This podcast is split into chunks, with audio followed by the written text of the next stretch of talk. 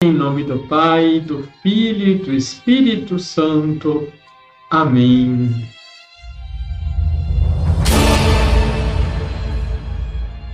Olá, tudo bem com você? Somos todos fracos, confesso, mas o Senhor Deus nos entregou meios com que, se quisermos, poderemos ser fortalecidos com facilidade. São Carlos Borromeu. Deixe seu like, se inscreva aqui embaixo, compartilhe. Vamos evangelizar. Liturgia, Liturgia diária. diária. Celebramos São Carlos Borromeu. São Carlos nasceu em Arona, na Itália, em 2 de outubro de 1538. Era filho do conde Gilberto Borromeu e Margarita de Médici, irmã do Papa Pio IV, do qual era sobrinho. Tinha uma excelente formação humana e cristã. Estudou na Universidade de Pávia, destacou-se pela facilidade de administrar e de tratar pessoas. Convidado a ir para Roma por seu tio Papa, mesmo antes de receber os sacramentos da ordem, aceitou a nomeação e responsabilidades de cardeal e arcebispo de Milão.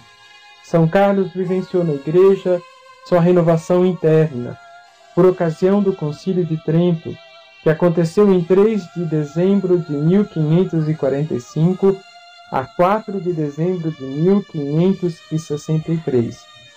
E nesse sentido foi muito prático ao colocar o Concílio de Trento em prática. Como bispo, foi o primeiro a fundar os seminários para a formação dos futuros padres. Promoveu o sino dos diocesanos, escreveu muito sobre a catequese e sobre a doutrina católica. Dedicou-se à evangelização e à salvação das almas. São Carlos doou sua vida pelo seu povo e, diante da peste, não poupou nada de si, indo ao encontro das pessoas, oferecendo-lhes os sacramentos da confissão e da unção dos enfermos. E para socorrer o povo, usou das riquezas de sua família, ao serviço dos pobres.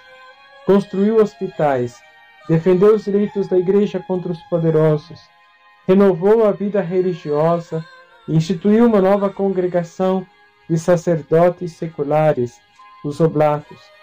Seu lema episcopal era humildade a humildade o impulsionou como o Senhor Jesus a renunciar a si mesmo, para fazer-se servo de todos.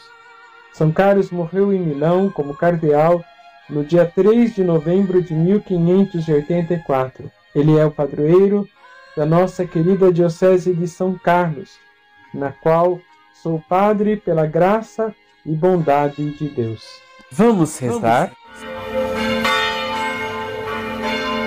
Senhor, é vossa promessa, dar-vos-ei pastores conforme o meu coração.